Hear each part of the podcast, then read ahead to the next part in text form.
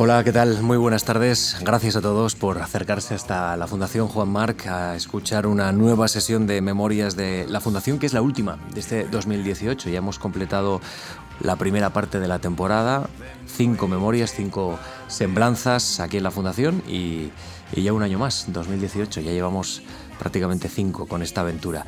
Gracias a los que nos siguen a través de la emisión en continuo de marc.es y hoy saludamos al sociólogo Julio Iglesias de Usel. Muy buenas tardes y gracias por aceptar nuestra invitación. Gracias sobre todo por esa invitación y sobre todo por ustedes, por los oyentes que tienen la amabilidad de dedicar su tiempo a, a escuchar la rutina de un aburrido profesor eh, en esta tarde otoñal. Bueno, es catedrático el señor Iglesias de Usele de Sociología en la Complutense de Madrid. Miren cómo ha colocado ya el, el reloj. ha desplegado también las notas, el blog y la cartera de, de, catedrático. Ha sido catedrático en Granada, es miembro de la Real Academia de Ciencias Morales y Políticas. Y, y señor Iglesias de Usel, usted dedicó su discurso de entrada en esta institución el día 14 de febrero de 2006, creo que leyó el, el, discurso, al tiempo, la dimensión social del tiempo, lo tituló. De esto prácticamente hace 12 años. Y en 12 años ocurren muchas cosas. Yo, por ejemplo, tengo la sensación que en 12 años, a mí el tiempo, personalmente, la sensación del tiempo me condiciona mucho más que antes. ¿Y esto por qué es? ¿Por, ¿Es cuestión de edad? ¿Esto es cuestión de, del tiempo? Bueno, el tiempo es un tema fascinante y, y, y precisamente por eso me, me dediqué una, una, serie de años a, a, leer y a estudiar sobre la cuestión y además con el, un trauma probablemente infantil, que es que mi padre era extremadamente puntual y yo no tenía esas virtudes y entonces ese tema siempre me, siempre rondó, ¿no? me hizo condicionar mi propia, eh, mi propia experiencia vital. ¿no? Pero lo que ocurre y nos ocurre a todos es que la sociedad nunca ha sido tan densa como lo es ahora. Y cuando nosotros decimos que, que, eh, que tenemos una vivencia del tiempo, porque hacemos muchísimas más cosas diariamente que las que hacían nuestros abuelos en una semana.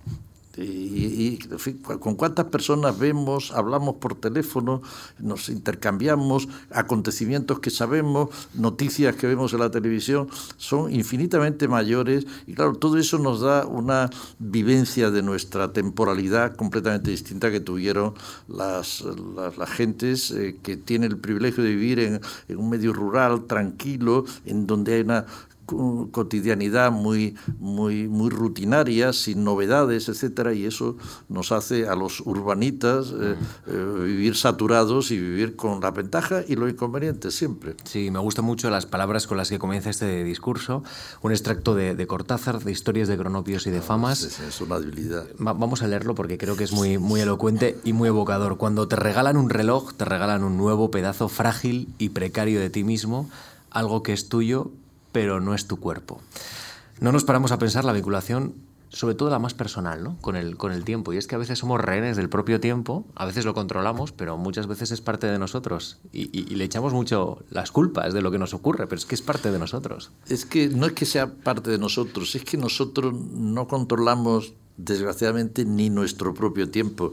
Todo el mundo tenemos una jerarquía de sueños o de aspiraciones y que, que, normalmente nuestra práctica está muy distante a esa jerarquía de, de, aspiraciones. Solamente en paréntesis de la cotidianidad, como pueden ser las vacaciones o como puede ser un puente, etcétera, es cuando nos, nos, fin, mostramos como desearíamos ser el resto de, de los días de, de la semana. Pero vuelvo a decirle, es porque, como consecuencia de que somos demasiados, eh, fin, en términos alimenticio eh, somos muy voraces, uh -huh. no de alimentación, pero sí de actividades, y eso es lo que nos hace de tener una, unas experiencias en relación con el tiempo mucho más complicadas que las que hubo en el pasado e incluso que se viven hoy en el medio rural. Cuando uno se dedica al periodismo político eh, y habla con los políticos, uno escucha aquello de los tiempos de la política y, y cuando habla con los jueces, pues dice los tiempos de la justicia no son los de la política. Cada profesión en el discurso público tiene tiempos, probablemente, cada uno tiene su función en una democracia, pero tiene tiempos. Y yo le quiero plantear si cree usted que otra noción del tiempo ayudaría a una política menos sentimentalizada, más sosegada, que probablemente es lo que necesitemos, un poco de parar y, ver a largo o medio plazo. Ya nos conformamos con el medio últimamente. Sí, bueno, eh, la cuestión de la política y el tiempo eh, es un problema estructural. ¿no? La democracia que conlleva obviamente muchísimos, infinidad de aspectos positivos, tiene singularidades y, una de las cosas que genera estructuralmente la democracia es una eh, énfasis en el corto plazo. Y claro, eso tiene sus ventajas y tiene sus inconvenientes. Tiene sus ventajas en el sentido de que, de que puede incitar a, una, a unas estrategias de concesiones inmediatas que pueden ser muy beneficiosas si nos suben el sueldo a los funcionarios o si, qué sé yo, si nos hacen una carretera a corto plazo, etcétera. Tiene muchos aspectos positivos, pero desgraciadamente los países, como las familias, como las sociedades, mm, muchos de los aspectos sustanciales no son de corto recorrido, sino de largo recorrido. Y en ese sentido, buscar un equilibrio entre el corto, medio y largo plazo es difícil y al mismo tiempo es imprescindible porque los países eh, tienen eh, necesariamente que buscar un futuro a medio plazo, un futuro de otras generaciones, que la dinámica de la vida pública en las sociedades democráticas muchas veces evaporan más de lo debido. Y yo creo que en España, dicho sea de paso, es uno de ejemplos que está más bien en esta tesitura de, demasiado coyunturalismo en la política y eso es siempre lamentable, me claro, una democracia sin medios de comunicación no, no puede existir, eso es evidente, pero tengo la sensación ya con un tiempo en esta profesión que tensionamos mucho la política. Creo que los medios de comunicación tensionamos mucho el tiempo que viven los oyentes, ¿no? Eh, dando la sensación de que todo es urgente, todo es inmediato, todo es novedoso, cuando a veces no lo es, pero, mm. pero esa, esa esclavitud con la novedad para intentar vender, entre comillas, una buena información nos obliga a veces a, transformar el tiempo de la gente. Y esto sí que es, un problema. Yo le tengo que decir que, eh, que yo soy, tengo unas ideas un poco que me parece que no son muy, muy generalizables. Yo tengo una muy buena opinión de los políticos. O sea, yo no creo que los problemas de España estén en los políticos, si bien muchísimas de las cosas que hacen los políticos me parecen erróneas, eso es otro tema. Pero yo creo que en España se ha producido una, una mm, desviación de centralizar todos los males de la patria en los políticos y ellos tienen su cuota, pero usted y yo tenemos otra igual o mayor. Y yo creo que muchos de los problemas que nosotros asignamos a los políticos son fundamentalmente por problemas de la sociedad. Y en este sentido, por señalar uno muy evidente, España es un país que, mm, por razones muy complejas, que no voy a entrar en ello ahora, eh, es un país en donde las, eh, la sociedad civil tiene muy poca articulación, y eso genera muchos problemas en la propia democracia. La democracia está hecha para que, eh, sobre todo la democracia de masas como hoy, no la democracia censitaria del siglo XIX, una democracia de masas necesita, digamos, las aportaciones, por supuesto, de los políticos, por supuesto, de los ejecutivos, la judicial, los medios de comunicación, pero necesita que los ciudadanos sean activos ciudadanos y no pasivos. Y yo creo que los españoles somos demasiado pasivos y a veces sospecho que cuando somos activos, eh, somos activos con, eh, con una eh, percepción un poco errónea de nuestra propia actividad. Le recordaré en fin, una cita erudita de uno de mis pensadores actuales maravillosos, Alexis de Tocqueville, un sociólogo de la primera, pensador de la primera mitad del siglo XIX, el verdadero intelectual que vio lo que iba a ocurrir en, en el mundo con la democracia, incluso en un libro maravilloso de la, democracia en América, que se puede leer hoy y parece que está escrito hoy y está en libro de bolsillo, en Alianza Editorial, y no tengo ningún tipo de, de, de, de beneficio económico por hacer esa publicidad, pero lo hago con mucho gusto. Él contaba una cosa que siempre me llamó la atención. En su viaje a Estados Unidos, cuando ve la democracia naciente, Dice, oiga, es que es llamativo el contraste en la, democracia en América y en Francia.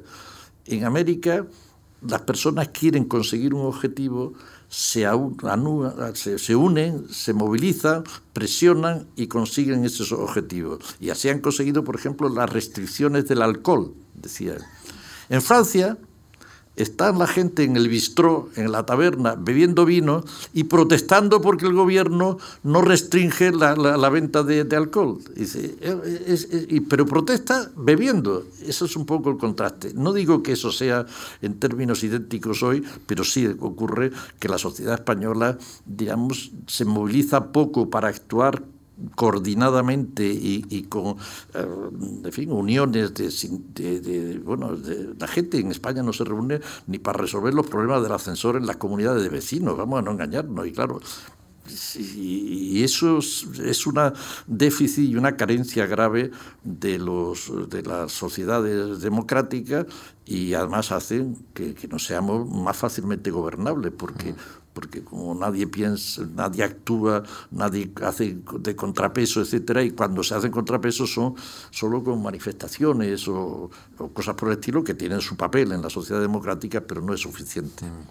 Señor Iglesias Dussel, sus áreas de trabajo han sido muy amplias, análisis de la vida cotidiana, de la familia, la infancia juventud, solidaridad, política social, estado del bienestar, historia del pensamiento social, cultura, educación y uno más que quiero comentar con usted, que es la familia.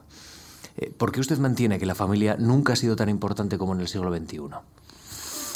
Bueno, yo creo que la familia es una realidad que está sometida a muchos tópicos sobre todo en, la actualidad. Y, yo sostengo que frente a la imagen, es mm, decir, el, reconocimiento de la democracia, de que cada uno haga en su vida privada lo que quiere, lo cual me parece que es una, un logro obvio, eh, sin, lugar a dudas, pero eh, eh, y, la emergencia del pluralismo, porque el pluralismo no ha existido siempre. No hace falta nada más que, bueno, nos podemos remitir hasta, hasta la tragedia griega, siempre en base a la, a, la, a, dramas familiares de, gravísimos, pero en fin, incluso la literatura del siglo de oro español, etcétera, está lleno de, de, fin, de, dramas y, en fin, García Lorca, que le voy a contar, la casa de Bernarda Alba, y, etcétera, etcétera. O sea, siempre ha habido diversidad en la familia. La novedad hoy es que esa diversidad está reconocida legalmente y que aflora con naturalidad al exterior como alternativas que cada uno hace, hace su vida y escoge su camino, pues, pues el que quiera. Y eso ha dado el paso a creer la sociedad que la vida privada es irrelevante eh, social e individualmente. Y eso es un engaño. Es decir, nunca ha sido tan importante lo que ocurre en la vivienda familiar como hoy en el siglo XXI. Nunca. ¿Por qué? Pues mire, los sociólogos lo explicamos con palabras técnicas que voy a eludirlas, pero en el pasado, eh, cuando, eh, cuando las personas vivían en entornos con muy poca movilidad y vivía, lo que se decía, se vivía en la calle, cualquier chaval o chavala desde su nacimiento, estaba continuamente en contacto con muchos adultos simultáneamente, con muchos. Desde luego sus tíos, sus abuelos, sus padres, en fin, con muchos adultos y vecinos, etcétera, porque había una interacción de mezcla de todas las edades de una manera natural y permanente. Pero ¿qué es lo que ha pasado? Pues lo que llamamos los sociólogos la familia nuclear, que es una familia nuclear aislada, que vivimos en un piso de 50 metros cuadrados o 60, si se puede pagar, 70, etcétera. Si en ese contexto de una convivencia estricta entre una pareja y sus descendientes eh, falta uno de los mayores, el problema es muy gordo para el desenvolvimiento cotidiano en todos los aspectos, incluyendo la economía e incluyendo la gestión cotidiana de esa convivencia, porque la gente cree que la familia es solo una, una, una, una, unión emotiva y familiar. No, no, la familia es una empresa, y es una empresa de cocina, es una empresa de, sanitaria, es una empresa económica, es una empresa de, educación, es una empresa de tal. Y claro, si no hay dos adultos que tiren de ese carro, ya a veces dos es poco, y hace falta los suegros, los abuelos, etcétera, etcétera, pero si, si de, de hecho falta uno de ellos, es un hándicap gravísimo como no ocurría en el pasado, porque si en el pasado el niño ese que estábamos hablando le desaparecía por una enfermedad que era muy frecuente, el fallecimiento de uno de sus padres, había en el contorno otros adultos que hacían espontánea y con toda naturalidad y con toda cotidianidad esa, ese papel de padre o de madre, pero, pero hoy día eso es imposible. Están metidos en el octavo piso de un bloque, etcétera, y, y, allí está solo ante el peligro, diríamos así, los mayores en relación con los menores. Bueno, vamos entrando ya en terrenos más biográficos y hemos repasado algunos de, los elementos del universo de nuestro invitado, de Julio. Iglesias de, de. Nuestro invitado nace el 27 de mayo de 1945 en Ferrol en A Coruña. Su familia paterna proviene de Cartagena, la materna de Cataluña, de Lampurdán. Usted nace en Galicia. Aquí veo un cruce de caminos muy interesante que me imagino que algo habrá marcado a su familia. Cuéntenos. Pues sí, la verdad es una, es una experiencia que, que, yo he agradecido mucho cuando uno la, la ve porque por circunstancias puramente familiares y yo he conocido muy bien España desde, en fin, mi padre además tenía ese, ese, me encantaba conocer España de, y eso me dio conocer desde muy pequeño y ver la diversidad. Quizá la, hay algunos libros de biografía de sociólogos que ponen de relieve cómo los sociólogos han sido con muchísima frecuencia eh, transterrados, gente que, que, que habían sido desplazados por razones cualquiera de ellas y porque te da una, una capacidad de no estar no ser de ningún sitio y ser de todos y ver los pros y los contras de una y otra región. ¿no? Más separado del terreno. Exactamente, tener una visión más de, distancia. ¿no? Y, y, bueno, pues eso me lo dio el azar de, de, las familias tan, tan heterogéneas y que además, aparte de esas raíces, luego estaban involucradas en otras muchas ciudades también y, en fin, que me dio la oportunidad de conocerlas ya no solo el afán turístico de mi padre, sino también eh, las razones puramente familiares. Y eso me dio conocer mm, cosas muy distintas y mi experiencia catalana también de a edades muy tempranas que me hacen en fin, me dieron también una oportunidad de siempre y además son experiencias renovables porque sigo teniendo familia y muy hace tres semanas estaba en Barcelona por ejemplo no por razones familiares no por razones profesionales que también voy y, y, eso me ha dado una visión de, de, España lo mismo que luego me la dio de, del extranjero que tampoco me fascinó cuando empezó empecé a hacer turismo y viajes por el extranjero porque vi los pros y los contras que cada que cada sitio tiene y, sin me favoreció la falta de me favoreció generar un desapasionamiento en, mi percepción de, de, fin, de las identidades locales de todo tipo que todo tiene sus pros y sus contras. ¿Qué, ¿Qué huella deja, por ejemplo, un padre nos ha comentado usted hace un momento que, que, le daba una noción del tiempo estricta, que era muy puntual. Eh, cuéntenos más sobre su padre, qué huella dejó en un, en un chaval como Julio que estaba intentando conformar un universo. Pues en esa dimensión mucha regañera, dicho sea de paso, ¿qué voy a decir? Cuando yo eh, no era...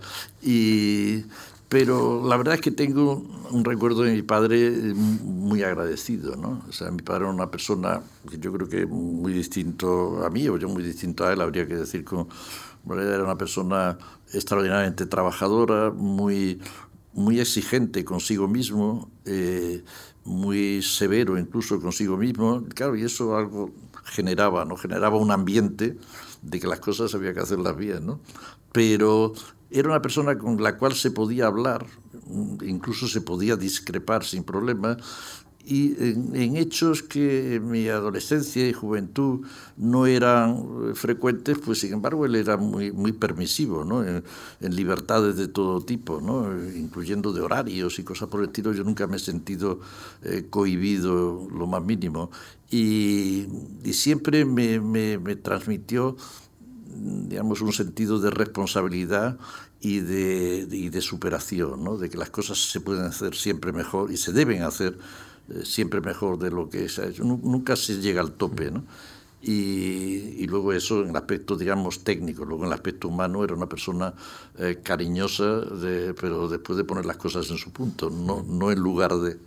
¿Y su madre? Bueno, era todo lo contrario, una mujer... Yo, le puedo decir que eh, somos seis hermanos y haciendo memoria, ninguno recuerda que nuestra madre nos haya dado un cachete nunca. Y mira que hicimos méritos, eso se lo puedo asegurar era una persona de una extremada dulzura y, bondad y, en fin, era una persona... Tengo que decir que probablemente no hay día en la semana, no, hay día que no recuerde a, a mis padres y sobre todo a mi madre. Mm. Eh, Julio nace en, Ferrol, pero pronto se desplaza hasta, hasta Córdoba, después llegará a Granada. ¿Cómo era de niño? No sé cómo evoca con, esa mirada ¿eh? de hace muchos años ya a ese chaval. ¿Qué amistades tenía? ¿Qué aficiones? ¿Qué, le gustaba hacer? Bueno, el fútbol, el ciclismo. Yo he hecho mucho ciclismo en mi infancia y mi, juventud. Eh, pero por la ciudad, pues como ahora es muy frecuente, pero en fin, me iba en Córdoba, si alguno de ustedes lo conoce, iba al Brillante y luego me encantaba ir cuesta abajo, lógicamente, y en Granada también al Fargue, incluso luego bajar, etcétera. Quizá hayan sido los dos deportes. En el colegio he practicado mucho el baloncesto, ¿no? pero no he sido nunca deportista. Gracias a eso conservo muy buena salud. Nunca he creído que el deporte sea bueno para la salud, porque sé que el deporte profesional genera una tasa de mortalidad elevadísima a edades muy jóvenes. ¿no? Pero en fin, no, no, he sido. Me ha gustado dos deportes que también los he hecho de adulto, en donde ninguno de los dos se suda, por así decirlo. Uno de ellos el esquí y otro, de, y otro es la natación, que esa sí me sigue encantando y, fin, no, no, no transijo perderme un día de baño en el mar en, el mes de agosto en absoluto. De aquellos años, ¿qué idea le quedan? ¿Eran años de dificultades evidentes? Porque el país, evidentemente, no estaba en una situación cómoda, aunque iba poco a poco saliendo de, de los problemas de la guerra, pero, pero me imagino que también en contraposición había valores, detalles que seguro que hoy puede estar usted echando de menos en esta sociedad. ¿Cómo, cómo evoca esa sociedad de aquel entonces un sociólogo? Pues no sabría qué contestarle, ¿no? Porque en lo que era puramente mi experiencia eh, personal, mm, eh, yo fui consciente de, claro, el cambio de, Galicia, donde se veía miseria, y yo la veía, y trasladarme a, Córdoba, eh, pues cambió un poco mi mentalidad, bueno, no mi mentalidad, sino mi percepción, ¿no? No era lo mismo la, la, la proximidad de la población pescadora y y el entorno muy inmediato de, claro, Galicia es una, una, una región con, con, con, pueblos muy pequeños y con mucha movilidad de personas eh, que, fin, que vestidas de una manera en aquella época muy, muy pobre, etcétera, etcétera y en Córdoba donde la situación no era la misma. En ese sentido, mi, mi, experiencia vital al trasladarme a Córdoba, por así decirlo, percibí una, una, una situación colectiva algo mejor, ¿no? que era el mundo urbano el que yo me veía. Probablemente si me hubiera ido a, a, visitar algunos pueblos, etcétera, sería distinto, cosa que hice, pero en fin, por excursiones y tal de, del centro educativo y eso, pero no, no tengo esa imagen que sí tenía de, de Galicia. Eh, en donde todo acompañaba además, en fin, la, lluvia, la, las, en fin, los suecos que llevaba la gente habitualmente, porque zonas no solo de campo, sino ciudad, todo eso hacía una, tengo una visión más de pobreza en Galicia que, que en Andalucía y que sobre todo bueno, en Córdoba, luego ya en Granada fue otra época y otras circunstancias y, ya fui configurándome otra, vamos, ya fruto de lecturas más que de, de, visiones eh, eh, fotográficas de, la, de la realidad. Pero en cualquier caso tuve una infancia eh, muy feliz de, de, fin, de, juegos de niños y de amigos y de, y de hermanos, al hecho de tener una familia numerosa que siempre he considerado que es una ventaja para los niños, Es decir, para los críos es mucho mejor eh, tener una familia numerosa, aunque yo creo que hoy día es imposible, y no ya solo por cuestión de dinero, sino por cuestión de tiempo, dicho sea de paso. Pero, pero es una, en fin, mi, mi, mi experiencia vital no, no, la tengo con, muchos recuerdos y, de amistades que han perdurado incluso desde Córdoba, ¿no? desde la, época infantil y, preadolescente y por supuesto ya en, Granada donde tengo amistades desde, fin, desde que me eh, incorporé allí, amistades intimísimas que las sigo viendo y, y aunque unos han seguido una evolución profesional en otros sitios o en otras carreras, etcétera, pero tanto de dentro como de fuera los he mantenido siempre. Usted se licencia en la Facultad de Derecho de la Universidad de Granada y se doctora en el año 1973 con la tesis Aspectos sociológicos de los conflictos matrimoniales en España. No sé si en aquellos años se hablaba mucho precisamente de conflictos matrimoniales desde el punto de vista científico, que es lo que es una tesis doctoral. Pues yo creo que no, yo creo que se, se, se, hablaba poco y, quizá por eso me, me, dediqué yo. Fue un proceso de por qué terminé yo allí, fue un proceso, yo tuve la suerte de, de, de eh, en fin, en la vida creemos muchas veces que nosotros la programamos y luego eh, somos como una hoja de un árbol que cae y va dando tumbos hasta y, hasta, y nos lleva el viento a un sitio o a otro, ¿no? Pero yo hice la carrera de Derecho porque no tenía ninguna vocación específica, francamente. y, quizá el, dominio del latín que, que, yo había estudiado en el bachillerato no me había entusiasmado. Sí me entusiasmó el griego, por cierto. Y, entonces, pues a falta de otra cosa, pues estudié Derecho. No me matriculé en Derecho eh, con plena libertad. Había tenido algún antecedente también familiar de derecho, pero nadie me presionó ni nadie me, me orientó, sino en fin, lo decidí yo solo por exclusión.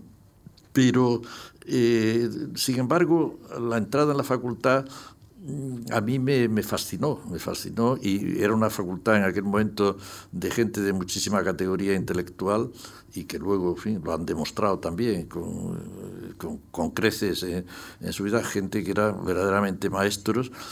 Y eh, yo en segundo de carrera mm, ya me incorporé en un departamento para eh, colaborar con ellos como especie de alumno interno, en fin, por supuesto sin sueldo de ningún tipo ni nada.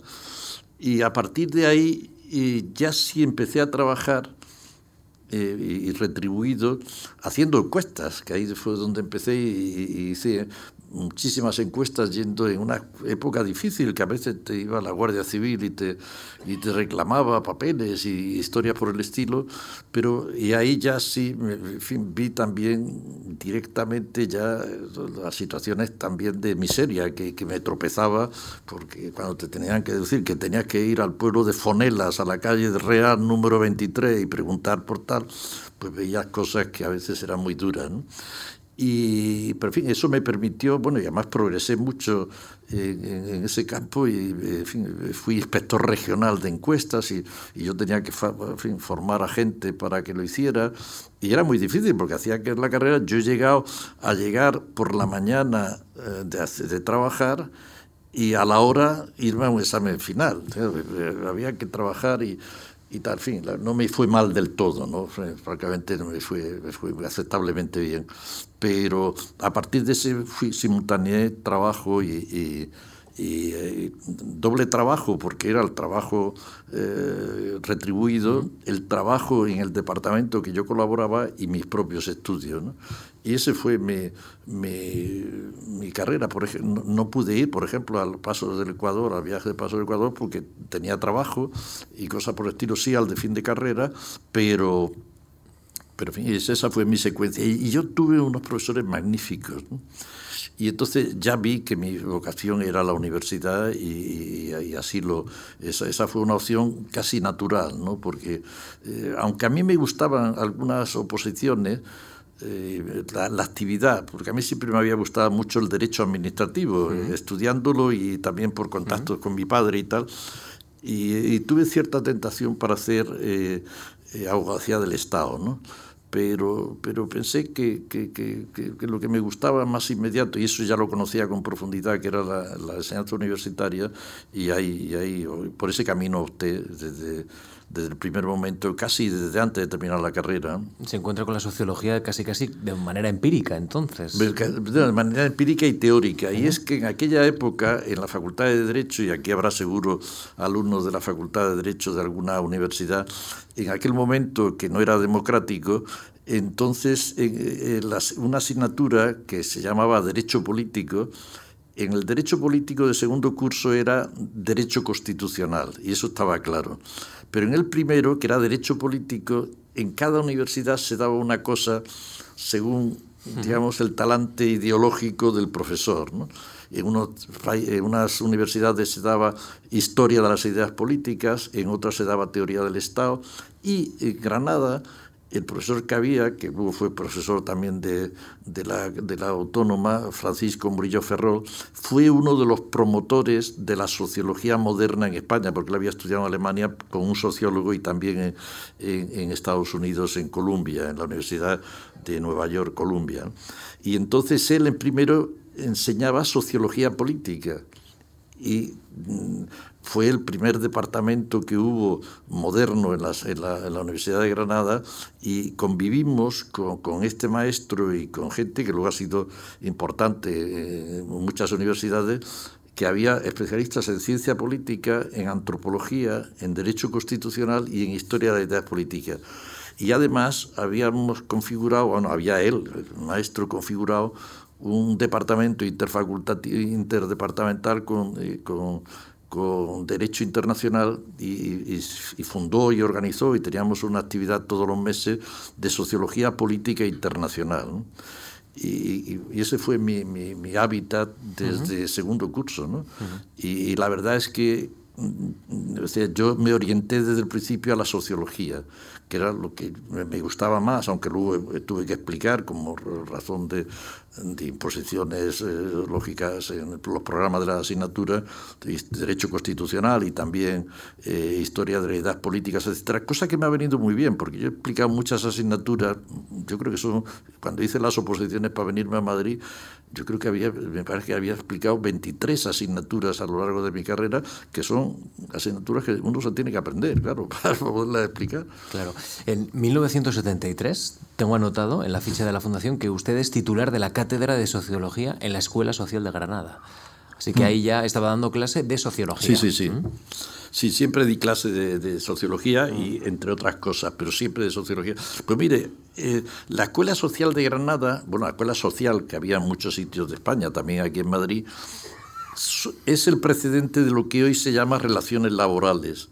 Y eh, concretamente, cuando era escuela social, eran estudios nocturnos que no dependían del Ministerio de Educación, sino del Ministerio de Trabajo, que por cierto pagaba todavía peor que el Ministerio de Educación, ya se pueden ustedes imaginar, pero sin embargo ha sido donde yo más feliz he sido dando clase, porque para ser alumno de ese centro no era necesario tener estudios previos, sino bastaba con acreditar que se era trabajador desde hacía, no me acuerdo si era seis años, cinco, ocho, en fin, una serie de años, con haber estado dado de alta en la seguridad social cuatro, cinco, seis años, se podían matricular. Y entonces era una carrera que servía para progresar, porque luego a su vez daba paso a la facultad de Derecho.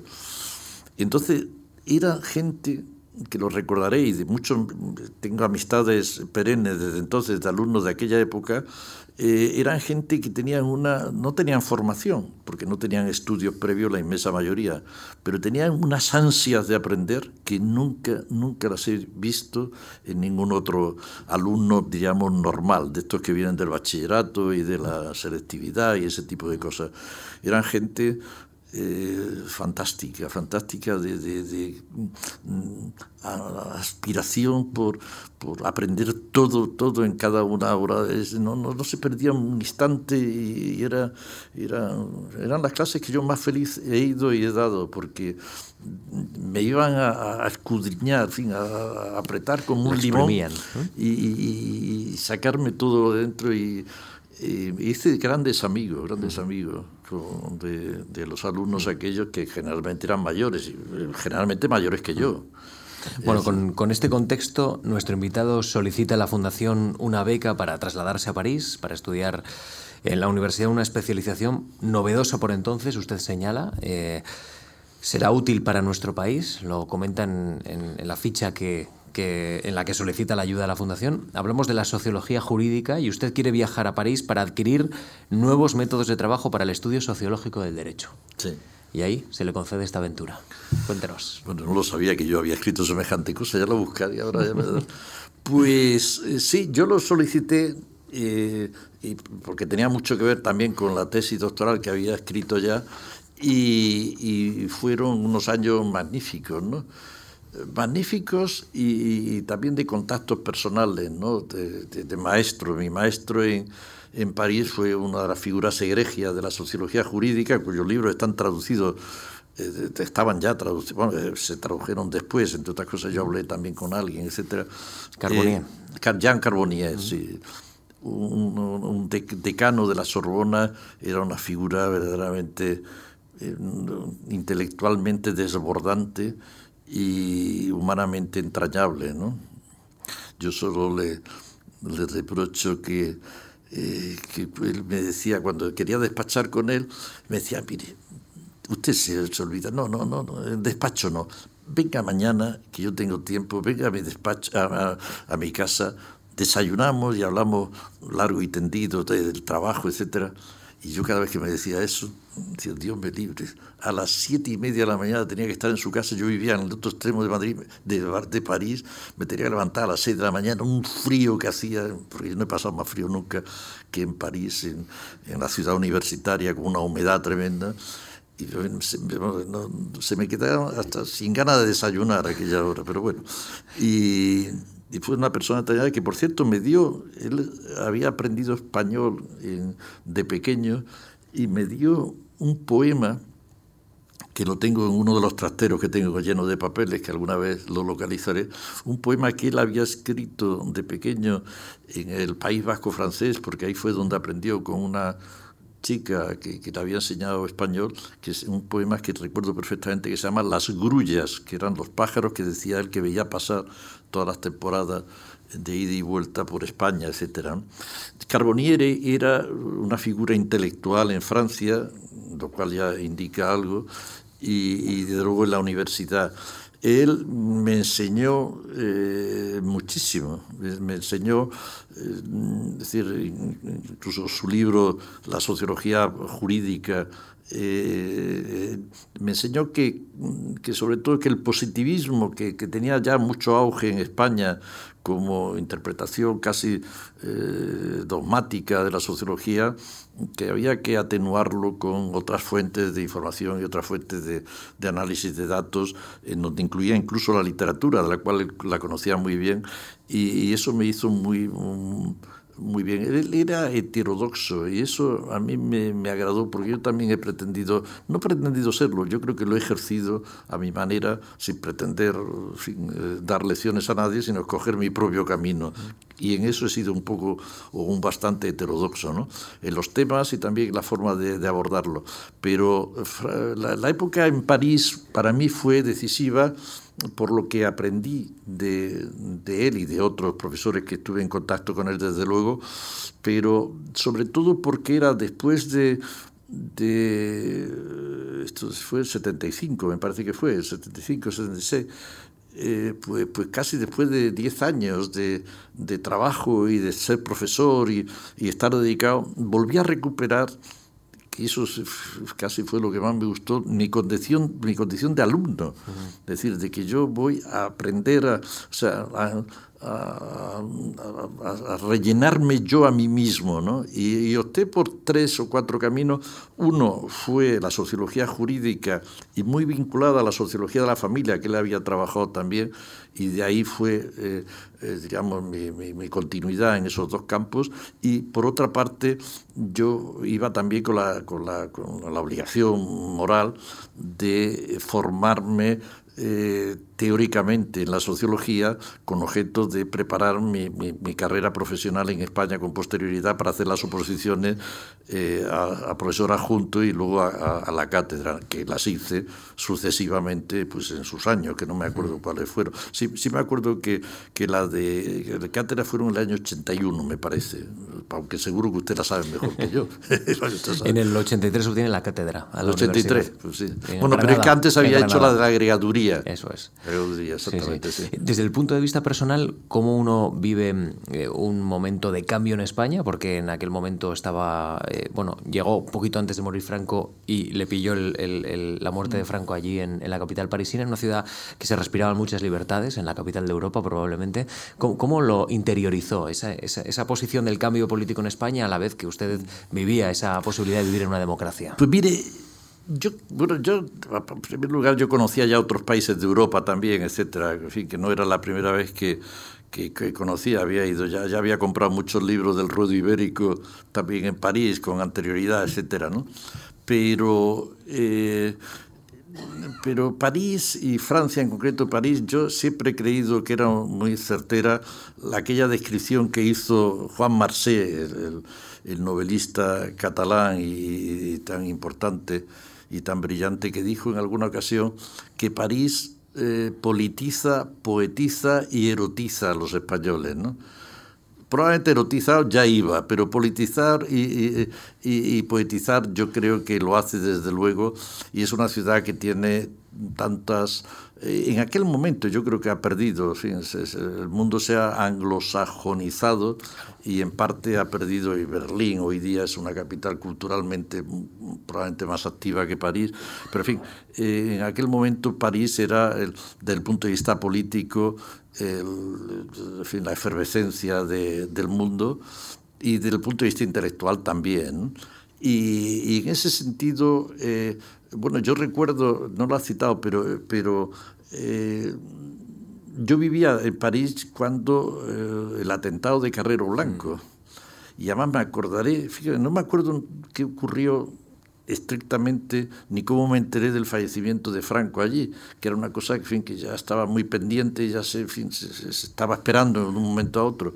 Pero eh, yo no me acuerdo en qué día de semana fue el, el, el, atentado de Carrero Blanco, pero yo, yo siempre tengo la, costumbre de toda la vida de trabajar con un buen equipo de música, con música clásica y, eh, estudiando. Y no escucho la música, pero sí me, solamente me doy cuenta cuando la quitan, que entonces sí. Y eh, estaba oyendo una emisora que yo oía en aquella época que era solo música y de vez en cuando daban un flash donde una señorita con una voz verdaderamente embriagante decía lo que sea, un choque de trenes en no sé dónde, daba una noticia brevísima y yo no la oía nunca, pero, pero de pronto digo, ha dicho algo de España. Si ha dicho algo de España, algo gordo ha ocurrido. Entonces me puse a buscarlo y fue cuando yo me enteré, pues a las 10 o diez y media de la mañana que estaba preparando mis clases de por la tarde, eh, eh, la noticia me quedé cortadísimo. Y aquel mismo día tenía yo por la tarde clase con un, en un intelectual de primera, de primera categoría y famosísimo en todo el mundo occidental, que se llamaba Maurice Duverger. Duverger se escribe. Y, me fui un par de horas antes a su despacho, que tenía él visita, y bueno, estuvimos dos horas y pico hablando, y luego nos fuimos juntos a su clase, ¿no? que era la mía, era donde yo tenía que estar de alumno también. Y me quedé sumamente tranquilo porque este hombre, que era una figura intelectual que publicaba en Le Monde continuamente, en fin, era, y sus libros estaban traducidos en España hacía un montón de tiempo, este hombre me dijo que eso era una buena noticia para España. Me dijo, no, esto no es malo. Esto va a facilitar la transición de una manera, porque esta persona probablemente, luego dicen que, no lo hubiera bloqueado, pero bueno, eh, en aquel momento, eh, sobre el fragor de, los acontecimientos, él me tranquilizó en el sentido de que él hizo una lectura posibilista de que, bueno, de que como alguien dijo pocos días después, no hay mal que por bien no venga, y él me lo dijo el mismo día que, que se produjo el atentado, diciendo, no, esto mm, no va a dificultar la, el futuro, eh, sino todo lo contrario, lo va a facilitar porque evidentemente este hombre eh, es una persona que, por, sean cuales sean sus ideas, está mucho más eh, condicionado por, la, por, por su experiencia de, de, trabajo común de toda la vida con Franco y por consiguiente lo va a facilitar. Y me acordaré perfectamente aquel día que para mí fue muy traumático, ¿no? porque además digo, bueno, no sé lo que pasa en España, no voy a llamar por teléfono, no vaya a ser que, que estén eh, en fin, las comunicaciones y, en fin, que nadie pueda decirme ninguna cierto y tal. Y, y, esa experiencia, como incluso la muerte de Franco, que también tuve otras vivencias muy diferentes, sin embargo, fueron una, una experiencias que se viven con mayor dramatismo fuera que dentro, porque le falta a uno el calor humano, por más que yo tenía relaciones también, aunque las eludía con los españoles, porque lo que me interesaban eran los, los franceses, lógicamente, pero eh, eh, tenías una, una experiencia que, que, que, no tenías el calor de, de, seguir los acontecimientos en directo. ¿no? Mm. Y en ese sentido, aquel día para mí fue muy marcado. Mm. Bueno, regresa a nuestro país. Ya hemos comentado que en el año 1983 obtiene la cátedra en la Universidad de Granada. Mm. Empieza ya a desarrollar su vida académica e intelectual ya como, como catedrático. Y hay en esta recta final de conversación hay un ámbito que quiero comentar con usted porque en 2000 se convierte en secretario de Estado de Universidades, ocupa el puesto hasta, hasta el año 2004. Y es ahí donde yo creo que uno que es catedrático y que se ha dedicado durante mucho tiempo a teorizar y a plantear eh, ideas sobre la vida mm. pública, tiene que gestionarlas, tiene que hacer política y tiene que hacer gestión administrativa. Yo no sé si, si eso es un choque para, para, un académico que pasa a la acción. No, no sé cómo lo interioriza usted. Pues yo le voy a decir una cosa. Yo me acordaré siempre fin, en, en fin, bueno, yo, yo, yo estaba una, yo era una persona interesada en la vida pública, escribía de vez en cuando en periódicos o con cierta regularidad, en fin, y, tenía mis, mis, compromisos personales, me habían ofrecido eh, muchas veces eh, puestos de un tipo o de otro y nunca había querido porque yo me consideraba eh, un universitario. Y incluso mi escuela veía mal aquello de que pero no ya dedicarse a la política sino ser, vicedecano y cosas por el estilo era una cosa de impureza entre pero bueno yo eso, en fin, lo hice de distinta manera, vamos, quiero decir que, que aunque era consciente que eso no era, no era de, fin, de, de aplauso general en, mi escuela, y pues siempre fui un poco por libre en ese aspecto y hice lo que consideraba que tenía que hacer en cada momento. Pero en fin, la política me había tentado mucho como objeto de estudio y de preocupación, pero nunca, nunca francamente tuve eh, vocación de de, de, de entrar en ella. Eh, me ofrecieron esto y no voy a desvelar eh, en fin, las singularidades de, no, no, del ofrecimiento, que fue abierto, tajante, etcétera, sino eh, por qué yo dije que sí. En fin, eso es uh -huh. otro tema. Uh -huh. Pero bueno, yo, yo acepté entre otras cosas porque quería que no me iban a nombrar, eso es la verdad, porque yo estaba gestionando en aquel momento irme a Inglaterra un año.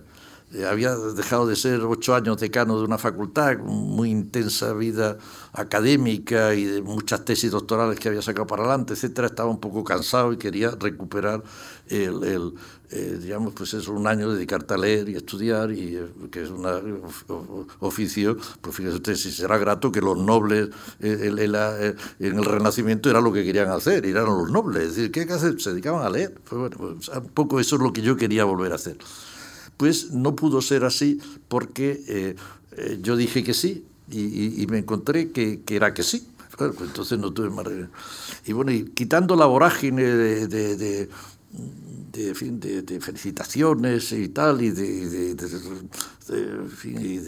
cambios que eso significa, eh, venirte a Madrid, tomar decisiones de muy distinta naturaleza, etcétera después de la toma de posesión, etcétera, el primer recuerdo que tengo era con unas extraordinarias eh, secretarias que, que, había en la secretaría y que yo no cambié naturalmente, sino que eh, trabajaron conmigo y, o yo con ella estupendamente. La primera vez que yo me quedé sentado, ella salió y cerró la puerta y yo me quedé mirando la puerta y digo, ahora empieza esto ahora. Naturalmente yo había hablado previamente con la, eh, con, la ministra que me había ofrecido el puesto. Pilar del Castillo. Pilar del Castillo, sí, con la cual sigo teniendo una relación espléndida y sigo viéndola. ahora tengo el próximo diciembre tenemos una comida, nos vemos cada tres meses, también con los eh, choferes, los, los en fin, la, gente de seguridad, etcétera, me veo también periódicamente, etcétera, porque guardo un recuerdo muy bueno de aquel tiempo. Pero en fin, ahí es cuando en aquel momento dije, bueno, pues ahora hay que empezar a hacer el, programa de actuaciones, porque había un programa electoral que decía una serie de cosas y eh, había el convencimiento que fue una de las cosas que yo dije, digo, oye, si esto es para llevar los asuntos de diario, pues para eso me voy a Inglaterra. No, no, no, hay que hacer la reforma de todo. Y bueno, pues entonces sí. Bueno, y, entonces eh, empecé a, rellenar el primer papel de, qué cosas había que tener en cuenta para empezar a concretar los programas, etcétera, etcétera. En aquel momento, pero fueron unos, un minuto de, vacío mental donde yo miraba la puerta que la tenía enfrente y digo, caramba, ahora empieza lo duro, porque después de todo el, barullo de, de todo tipo, bueno, y ahora empieza el barullo. ¿Y el barullo cómo hay que comenzarlo? Pues sencillamente ordenando las cosas y ordenándolo por escrito, que es la mejor manera que no se olvide, y empezar a trabajar sobre ello, hacer una especie de guion temático, no, no digo de contenidos en absoluto, sino eh, qué es lo que hay que hacer, cómo hay que hacerlo, en fin, qué contactos hay que establecer, qué, qué pautas, etc.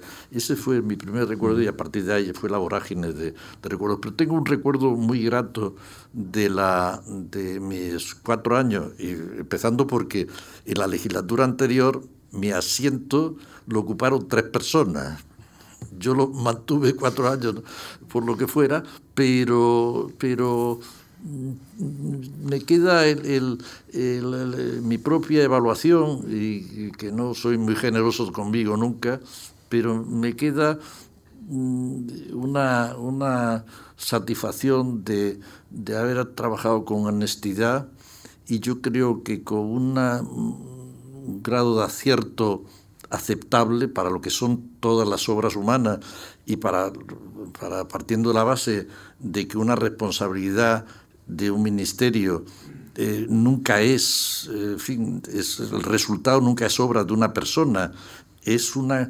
confluencia de, de factores y de presiones y de interlocuciones muy variada, porque está está el gobierno, está el partido, están los grupos parlamentarios, están los sindicatos, están las comunidades autónomas y todo eso son hilos de la cometa. Y todo eso hay que tenerlo en cuenta con conversaciones, negociaciones, discrepancias, aproximaciones, cesiones, y el resultado no es de nadie, es el resultado de toda, de toda esa vorágine. Por eso se dice que es el arte de lo posible, ¿no? Sí, sí, claro, claro. Porque es hacer posible casi lo imposible. Claro, es sencillamente hacer lo, lo, que es razonable dentro de un tema. A mí, si, si desde mi punto de vista, yo hubiera sido más drástico en algunas cosas y algunas, en fin, eh, aunque yo entendí, incluso en algunas de ellas me quedé en minoría, porque en fin, hay cosas que se debatían lógicamente con más presencia, pero no sé si hay algunos, en fin, cuando nosotros hicimos, eh, hicimos cuatro cosas importantes, eh, no digo buenas, malas o regulares, eso cada uno tendrá su propia opinión, pero hicimos tres leyes orgánicas que, que es, en fin, hay que sudar para hacerlas, que fue la Ley Orgánica de Universidades, la Ley de Calidad de la Enseñanza y la Ley de la Formación Profesional, que es la que se mantiene más, dicho sea de paso, mayor núcleo. Y luego, además de estas tres, hicimos algo muy importante, que fue el decreto de que desarrollaba las enseñanzas obligatorias de todos los niveles de enseñanza obligatoria y el bachillerato, es decir, desde primaria hasta el bachillerato. La LOCSI, que era la ley anterior, establecía que creo que era el 55% de las materias de los programas de cada asignatura, de cada curso, la tuviera que especificar el Estado. Y el Estado nunca lo había hecho. Punto.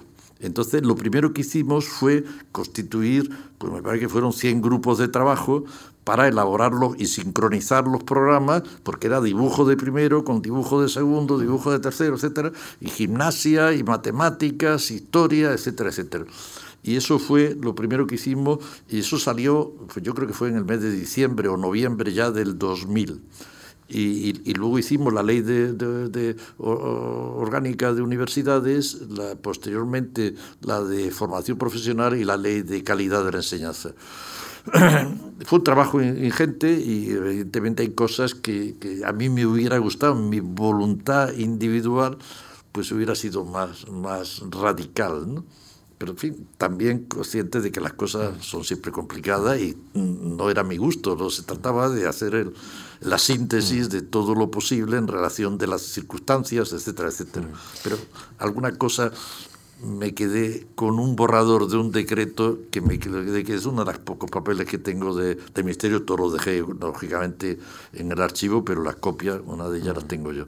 Bueno, en 2006 regresa a la universidad y en este caso eh, a la cátedra de la Universidad Complutense. No, vuelvo a Granada y estoy uno o dos años y en realidad porque mis hijos quisieron quedarse mm. aquí y entonces eso me movió a, buscar yo trabajo aquí en Madrid. tuve varias posibilidades y, varios fracasos, la vida está siempre lleno de todo, y, entonces eh, una de las posibilidades que se me abrió fue la Universidad Complutense y para mí fue mm. extraordinariamente feliz, como ya me parece, no sé si lo he dicho aquí en público o en privado antes, eh, he sido muy feliz como profesor de, eh, y además bastante, eh, bastante singular en el aspecto de que he dado clase en la Complutense, en la Facultad de Derecho, pero en la doble titulación y los alumnos son estupendos, francamente, esa gente que, en fin, eh, son gente que no comete falta de ortografía, tienen poca, poco nivel de conocimientos históricos, etcétera, pero son gente muy trabajadora. Es decir, esa es mi experiencia, claro está, que doy en la doble licenciatura que entra con una medida de notable para arriba, y son gente muy buena, y eso sí, me lo he buscado para tener buenos alumnos. ¿no?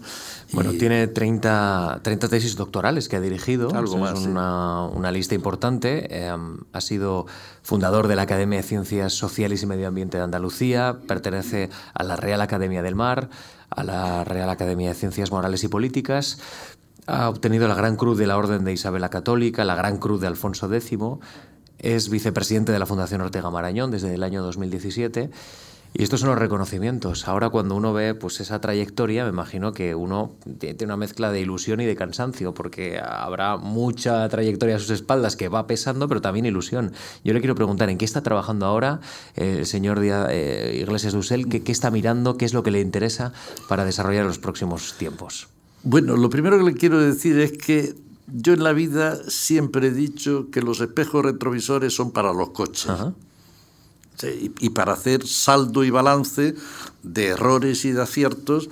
Y hecho ese balance, hay que mirar para adelante y por consiguiente, pues no sabía, no me acordaba de esa cosa que usted dice, porque, porque vivo eh, en función del presente y en función del futuro.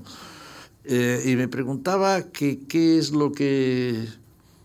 Pues la verdad, uno de mis muchos defectos y siento que está aquí mi mujer porque le doy todavía más pistas de, para abundar en, el inventario, pero uno de muchas veces es que soy extremadamente curioso. Y eso tiene sus ventajas como sociólogo, pero tiene también sus inconvenientes. Y hay muchas cuestiones que, que, me interesan, que me interesan, pero cosas en fin, muy diversas. Pero en fin, le voy a decir una que, que, que, que no le interesa a nadie nada más que a mí, que es, quiero preparar la biografía de un sociólogo español eh, que es muy enigmático y que, y que fue muy importante. Es un sociólogo que además tiene una biografía muy rica, muy densa. él fue mm, inició su carrera brillantísimamente como literaria con Federico García Lorca en Granada, del cual fue no solo admirador eh, García Lorca de él, porque lo ha escrito García Lorca y está publicado, sino probablemente, según algunas fuentes que yo he usado, algo más. Eh, fue también luego secretario de Manuel de Falla, que también vivía en Granada, como saben todos, y, tuvo una, una, una, una efervescencia cultural en la Granada de aquella época que tuvo mucho peso eh, fue muy importante. Él eh, sacó la cátedra de, Filosofía del Derecho en el año 41 eh, y se publicó un libro importantísimo el año 46, pero ya inmediatamente empezó a, incrementar sus lazos en Madrid pues, con la generación de, de Zubiri, con la generación de, de Lain Entralgo, con la generación de, eh, de los Luis Rosales también, que era granadino y amigo, etcétera, fin, con, toda esa generación y termina viniéndose a Madrid, saca la cátedra de sociología, la primera que había después de la guerra, y es el instaurador de la sociología española y con 49 años se suicida. Y, esa es la biografía que estoy haciendo porque ha habido un tabú sobre, como ocasión de la, eh, del suicidio de este hombre. En fin, cuando yo preguntaba, eh, había escrito unos libros fantásticos, dicho sea de paso, que yo se lo he recomendado siempre a los alumnos, La historia de la estructura y del pensamiento social, que es una historia social de las ideas. Y, y el, y, este hombre, pues, eh, en fin, con 49 años, se suicida. Y cuando yo preguntaba por él en, Granada, pues la gente evadía, incluso a profesores, incluso a mi propio maestro. era una cosa, era un tabú hablar de ello y eso quizás me ha activado la, la curiosidad.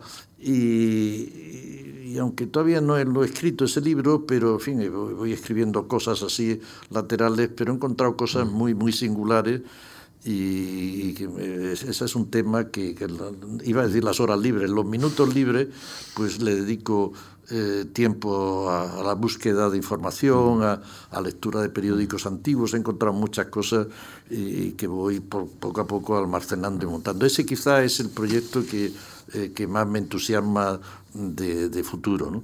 Y luego tengo otros, muchos coyunturales o de, en fin, o de, otro nivel. Mm, bueno, así es nuestro invitado que está preparando este trabajo y hace poquito terminó uno sobre la felicidad de los españoles, muy celebrado en la prensa, con lo cual al final pues, pues la curiosidad siempre es muy importante para mover ¿no? Eh, los intereses académicos.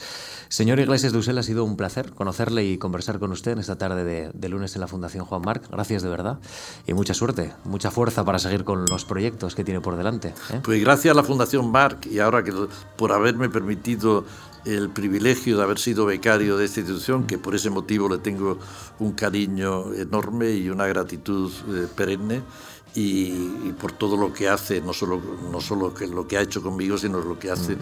por la cultura y por las, el mundo de las ideas y el mundo de las artes en, este país. Mm. Gracias y la amabilidad de todos ustedes y de usted, interlocutor.